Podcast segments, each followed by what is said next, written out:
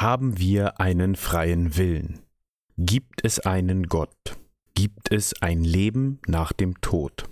Das sind drei sehr schwergewichtige Existenzfragen, die wir uns heute genauer anschauen wollen.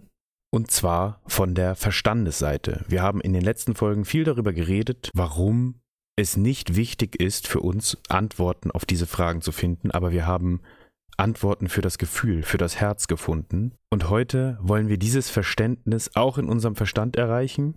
Und ich gebe dir ein sehr wirkungsvolles Werkzeug mit, das du auch auf andere Existenzfragen, die dich besonders beschäftigen, anwenden kannst. Und damit herzlich willkommen zur vorerst letzten Folge zu diesem ganzen Verstandes- und Existenzfragenkomplex bei Reik, deinem Podcast für ein bewussteres Leben im Jetzt und mehr Frieden im eigenen Kopf. Mir war es selbst nicht ganz klar. Es hat sich erst im Laufe der Zeit so entwickelt, aber seit Folge 10 bewegen wir uns hier eigentlich in einem fünfteiligen Abschnitt des Podcasts zum Thema Verstand oder wie ich ihn manchmal nenne, unsere graue Qualle und Existenzfragen.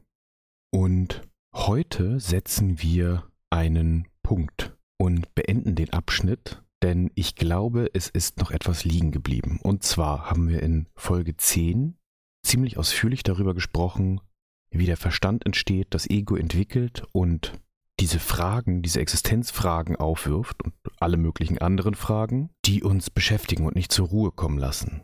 Dann haben wir in Folge 11 ein bisschen Spaß gehabt, den Verstand zurückgeärgert, zwei Fragen relativ ausführlich beantwortet, die aber jetzt für unser gefühltes Empfinden nicht so viel beigetragen haben, sondern da ging es einfach mal darum zu zeigen, dass man da nicht alles glauben muss, was der Verstand einen so fragt und vor allen Dingen nicht immer glauben muss, dass es da Antworten gibt oder dass die nötig sind. In Folge 12 haben wir dann darüber gesprochen, wie man sich dem Thema der Existenzfragen, der Frage, wer bin ich, auch anders nähern kann, spaßiger, mit mehr Distanz eine andere, eigentlich gleiche Antwort finden kann, nur anders formuliert durch das Lied von Captain Peng und wie es am Ende auch gar nicht mehr wichtig wird, die großen Fragen zu beantworten. Aber weil mir das nicht gereicht hat und dir wahrscheinlich auch nicht gereicht hat, es ist dann doch irgendwie immer noch ein unbefriedigendes Gefühl, zwar zu wissen, dass es vielleicht nicht wichtig ist, aber die Fragen trotzdem nicht enden zu sehen. Selbst wenn das Herz verstanden hat, okay, ich weiß, ich brauche die Fragen nicht. Der Verstand hat es noch nicht begriffen. Daher haben wir beim letzten Mal eine spezielle Verstandesfrage, die auch sehr gewichtig ist, rausgegriffen. Die Frage nach dem Zweck des Lebens, die mir schon vor einiger Zeit zufällig über den Weg gelaufen ist. Und ich möchte heute in der vorerst letzten Folge zu diesem Komplex, dann ist für mich die Theorie zumindest, was das angeht, hinter dieser Verstandes- und Fragengeschichte erstmal geklärt. Eine Verstandsantwort finden, die auch hoffentlich den Fragenden selbst, also das fragende Element in unserem Kopf selbst befriedigt und einsehen lässt, dass es nicht wichtig ist, die Antworten zu finden. Wir nehmen uns dafür mal drei echte Schwergewichte der Existenzfragen, um die bin ich auch ein bisschen rumgetänzelt bei den letzten Malen. Die haben wir so im Kopf und ersehnen uns eine Antwort. Jahrhunderte, Jahrtausende menschlicher Philosophie, Tausende Millionen von menschlicher Gehirne haben sich solche Fragen gestellt und stellen sie sich bis heute und denken, dass es sehr, sehr wichtig ist, die zu lösen. Haben wir einen freien Willen? Können wir also entscheiden, was wir wollen oder sind wir deterministisch? Gibt es einen Gott? Was geschieht mit uns, wenn wir sterben? Bevor wir loslegen, ist es mir ganz wichtig zu sagen, ich habe selbstverständlich keine endgültigen Antworten für dich. Ich möchte dir heute nur zeigen, dass diese Antworten egal sind. Und das möchte ich dir diesmal so beantworten, dass du es nicht nur mit dem Herzen, sondern auch mit dem Verstand verstehen kannst. Wenn wir uns da einig sind, worum es heute gehen soll, fange ich mal an. Und zwar mit der ersten Frage, haben wir einen freien Willen oder sind wir deterministisch geprägt? Also ist alles, was passieren wird, wie wir uns entscheiden werden, ist das vorgegeben oder haben wir wirklich eine Wahlmöglichkeit? Und ich bin inspiriert worden dazu, darüber nachzudenken durch den Podcast Kritisches Denken. Der taucht zu verschiedenen Sachen wahnsinnig tief ab, ist sehr gut reflektiert, hat keine vorgefertigte Meinung, sondern macht große Diskussionen auf, stellt immer sehr selbstkritisch auch alles in Frage, was da gesagt wird. Deswegen genieße ich das, den zu hören. Auch wenn ich den natürlich nur, in Anführungsstrichen, nur als Verstandsport betreibe. Mit dem, was ich dir in den letzten Folgen und mit der heutigen Folge sage, ist es für mich inzwischen klar, dass ich da für mich keine Antworten finden werde, die mich glücklicher machen. Aber das bedeutet ja nicht, und das habe ich ja auch versucht deutlich zu machen, dass wir unseren Verstand nicht benutzen sollen, dass wir nicht nach Antworten suchen sollen. Wir sollen nur nicht denken, dass wir die brauchen dafür, um erfüllt zu sein. Die Folge ist relativ lang. Es ist die Folge 70 aus diesem Podcast.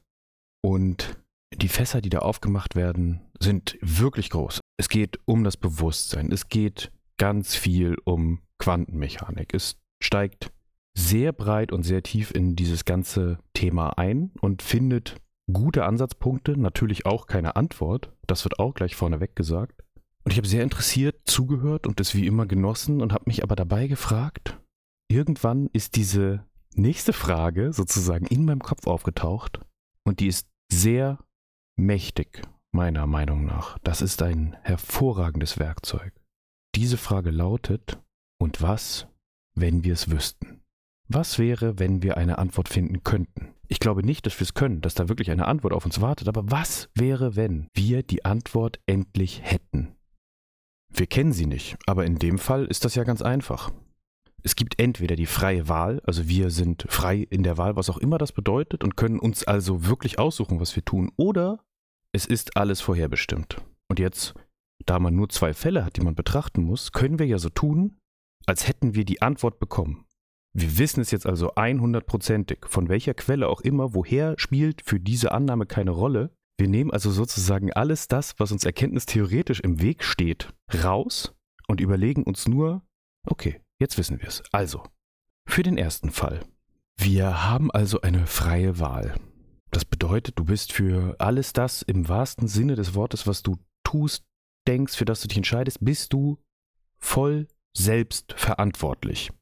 Du weißt jetzt also für jede zukünftige Entscheidung auch, dass sie von dir kontrolliert wird und dass letzten Endes du für die Konsequenzen verantwortlich bist.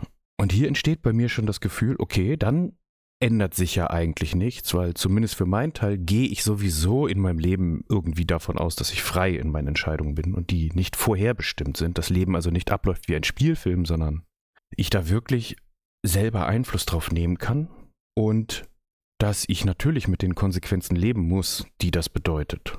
Und auch entsprechend natürlich versuche, diese Konsequenzen zum Beispiel zu ertragen. Wenn ich mich zum Beispiel in meinem Beruf so eingespannt fühle und schon lange etwas mache, was ich gar nicht mehr machen möchte und mich schon lange frage, wo ist hier der Sinn und ich aber da drin bleibe, weil ich denke, dass ich das muss, weil alle meine Optionen, die ich habe, die bedeuten würden, den Job zu verlassen, aus meiner Sicht schlechter aussehen, dann entscheide ich mich also frei dazu, da drin zu bleiben und das zu ertragen und mit den Konsequenzen zu leben. Und ich muss natürlich jetzt irgendwie für mich auch dann mit den sich zeigenden Stresssymptomen umgehen. Ich muss irgendwie versuchen, das Leid zu verringern. Ich werde sowieso versuchen, innerlich aus dem herauszutreten, größer zu werden, irgendwie zu versuchen, nicht so sehr unter dieser Entscheidung zu leiden. Wie viel anders würde das jetzt aussehen, wenn wir keine freie Wahl hätten, wenn also alles deterministisch abläuft, vorberechnet ist, dass alles nur ein Film ist, dann hätte ich ja sowieso keine Wahl und alles würde eigentlich genauso ablaufen. Ich würde ja auch in dem Job bleiben, könnte mich aber gar nicht anders entscheiden, aber ich würde das, so wie ich es jetzt auch empfinde, ja trotzdem für meine eigene Entscheidung halten. Nur wäre ich jetzt in dem Bewusstsein, dass es sich hier nicht um meine eigene Entscheidung handelt würde ich deswegen weniger oder mehr leiden? Die Situation verändert sich doch eigentlich nicht. Also speziell jetzt auf diese Jobgeschichte bin ich doch sowieso eingezwängt. Obwohl ich die Option hätte, frei zu entscheiden, zwingen mich ja für mich gefühlt andere Faktoren, in dieser Situation zu bleiben. Das ist natürlich jetzt schon auch ein komplexes Beispiel. Einfachere Geschichten. Ich liege morgens im Bett und will nicht aufstehen. Ob ich das frei entscheide oder ob das deterministisch abläuft, ändert ja nichts an meinem inneren Widerstand. Wir könnten in dem Modell, wo wir, also in der Welt, wo die Antwort ist, du kannst dich frei entscheiden, kannst du natürlich dann morgens dich dazu entscheiden, das alles mit Humor zu nehmen, zu sehen, wozu es gut ist, dass du jetzt aufstehst, den größeren Kontext sehen, dich dafür zu entscheiden, andere Dinge wahrzunehmen als deine Müdigkeit. Aber Menschen können das ja auch in der anderen Welt. Also wenn dir jetzt jemand die Antwort gibt, nein, es ist alles vorbestimmt, dann gibt es ja trotzdem Menschen, die dazu in der Lage sind, diesen Perspektivwechsel zu machen. Und wenn du dann dazugehörst, was du offensichtlich tust, wenn du das in deinem Werkzeugkasten hast, dann ändert sich das nicht. Oder wir gucken uns das Ganze ein bisschen systemischer an, auf der Gesellschaftsebene.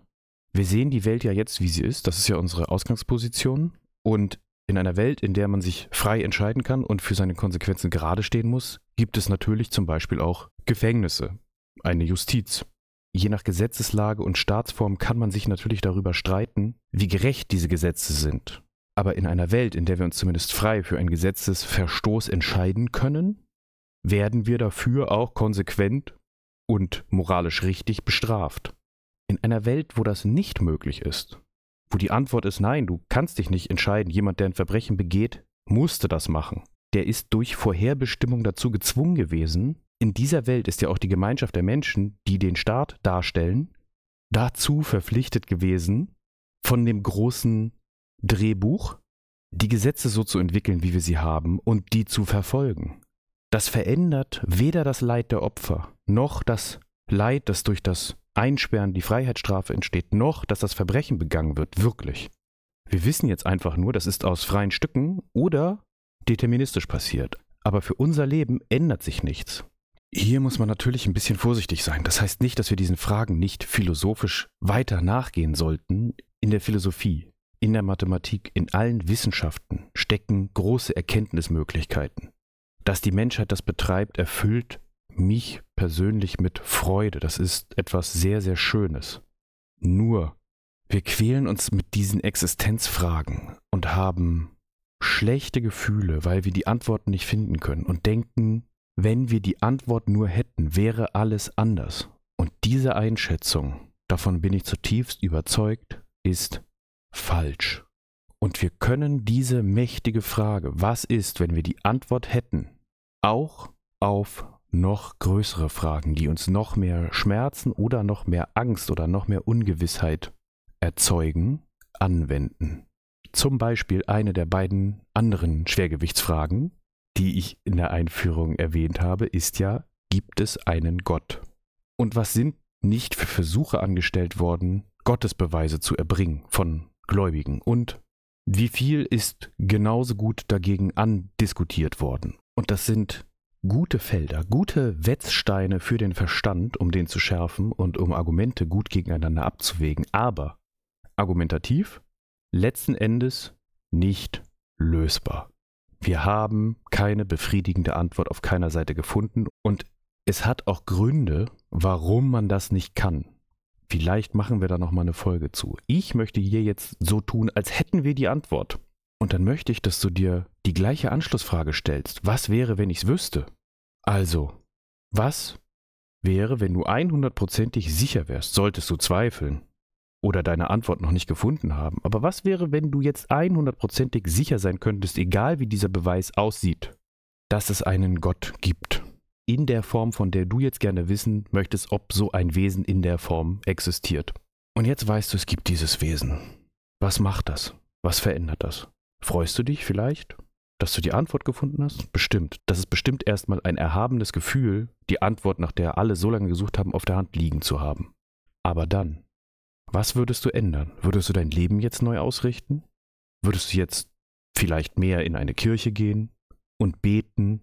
Würdest du besser mit deinen Mitmenschen umgehen? Wärst du jetzt gütiger? Wenn du die Frage mit Ja beantwortest, dann frag dich warum?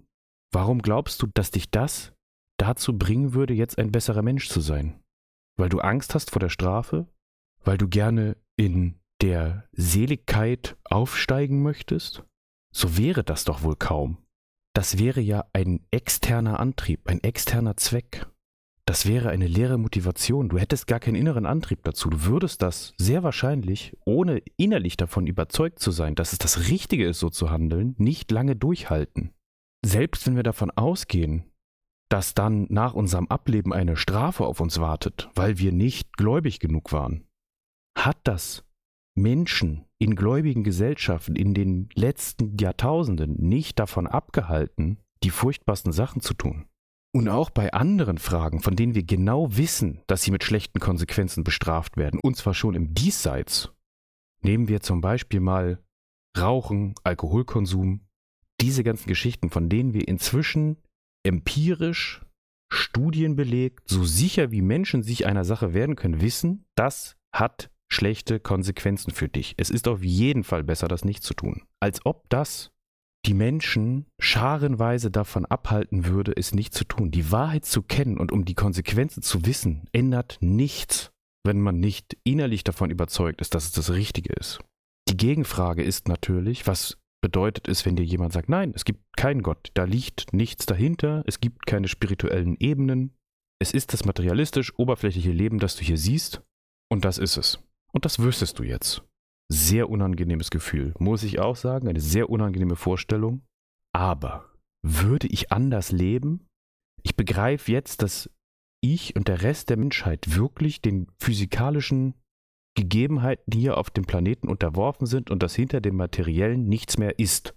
Ist das nicht noch viel mehr ein Grund, mit den Menschen verbunden zu sein, sich gegenseitig zu helfen und wenigstens das, was dann von der Existenz als trauriger Rest vermeintlich übrig bleibt, für alle noch möglichst erträglich zu machen? Das ist zumindest meine innere Überzeugung und die ändert sich nicht, ob ich eine Welt mit einem Gott sehe oder ohne. Ich muss die Frage nicht beantworten, um das zu tun, was ich für richtig halte. Die Suche nach diesen Antworten ist edel, aber wirklich glücklich würde mich die Antwort nicht machen. Widmen wir uns der letzten sehr eng damit verbundenen Frage. Gibt es ein Leben nach dem Tod? Also was passiert mit uns, wenn wir sterben? Für den gruseligen Fall, ich empfinde ihn zumindest immer noch als sehr schreckbehaftet, wenn ich den in meinem Verstand ausblättere und mir vorstelle, das, was halt nicht vorzustellen ist, angenommen, es gibt kein Leben nach dem Tod. Das weißt du jetzt in dieser theoretischen Vorstellung zu 100 Prozent. Wie würdest du dein Leben ändern? Es ist fast die gleiche Frage wie die nach dem Gott, zumindest in der Konsequenz dessen, was aus der Antwort folgt. Würdest du nur aus Angst, nur aus dem Bewusstsein heraus, dass die Zeit auf dieser Welt begrenzt ist und dass es danach nichts mehr gibt, würdest du dann zum Beispiel gesunder leben? Deine Zeit besser nutzen? Wärst du freundlicher oder egoistischer? Wie würde dich das verändern? Wie weit würde das dein inneres Selbst und die Wahrnehmung dessen, was du für richtig hältst, das richtige Leben hältst? Und wie sehr würde es das, wo du gar nicht hingucken möchtest, verändern? Wärst du gesünder, sportlicher? Würdest du noch versuchen, etwas auf dieser Welt zu hinterlassen? Oder würdest du auf der anderen Seite des Bildes wirklich den Antrieb verlieren, was Großes zu leisten oder etwas Nützliches für deine Menschen zu tun, nur weil du weißt, dass nach dem Leben noch was auf dich wartet? Würde das wirklich die Existenz hier abwerten? Ich stelle die Fragen so unterstellend, weil ich nach der langen Zeit, wo ich über sie nachgedacht habe, meine Antwort gefunden habe. Ich möchte, ob es einen Gott gibt oder nicht, ob es nach dem Tod für uns weitergeht oder nicht und ob wir uns dazu frei entscheiden können oder nicht. Die Dinge genauso tun, mein Leben genauso führen und dir diese Sachen genauso mitgeben, wie ich das hier gerade tue. Und mit dieser Erkenntnis, mit dieser Bejahung, dieser Liebe für das Leben und allem, was da drin ist, hat dann auch mein Verstand, meine graue Qualle endlich Ruhe gegeben und begriffen, dass die Antworten nicht wichtig sind. Das, womit du dein Leben füllst, ist wichtig. Das, was du jetzt für dich und für andere tun kannst. Darum geht's. Das war die vorerst letzte Folge zu diesem Thema Verstand und Existenzfragen war ja auch ein ganz schöner Ritt von Folge 10 bis hierher. Das gehört alles irgendwie ein bisschen zusammen. Und damit haben wir jetzt die Themen Ego und Verstand schon mal so weit im Kasten, dass wir hier darauf aufbauen können. Ich weiß noch nicht ganz genau, worüber wir das nächste Mal reden werden, aber über kurz oder lang müssen wir uns hier dem Thema Zeit noch widmen. Schließlich geht es hier ja auch um ein bewussteres Leben im Jetzt. Das hat ja direkt schon einen Zeitbezug. Und ich habe ja zwischendurch immer mal wieder schon gesagt, dass das Leben im Jetzt eigentlich unser Hauptaugenmerk und unseren Hauptfokus verdient. Ich fasse mich heute auch im Outro kurz. Das ist die dritte und letzte Folge aus dem Urlaub. Ich habe durch Zufall einen Weg gefunden, wie zumindest die Audioqualität fürs Intro und Outro jetzt stimmen sollte. Daher jetzt noch ganz schnell, der Vollständigkeit halber. In der Folgenbeschreibung findest du den Link zum Podcast für dieses kritische Denken. Wie gesagt, ich habe über Folge 70 gesprochen. Hör dir da ruhig mal ein paar Folgen an. Ich kann das sehr genießen, aber sei dir die ganze Zeit darüber bewusst, das ist Sport für die graue Qualle und löst keine Lebensprobleme für dich wahrscheinlich. Wenn du mir was mitteilen möchtest, schreib mir gerne über Instagram. Ich freue mich auf deine Rückmeldungen und freue mich noch viel mehr, wenn du das nächste Mal hier wieder reinhörst. Ich bedanke mich für deine Zeit und wünsche dir bis zum nächsten Mal alles Gute.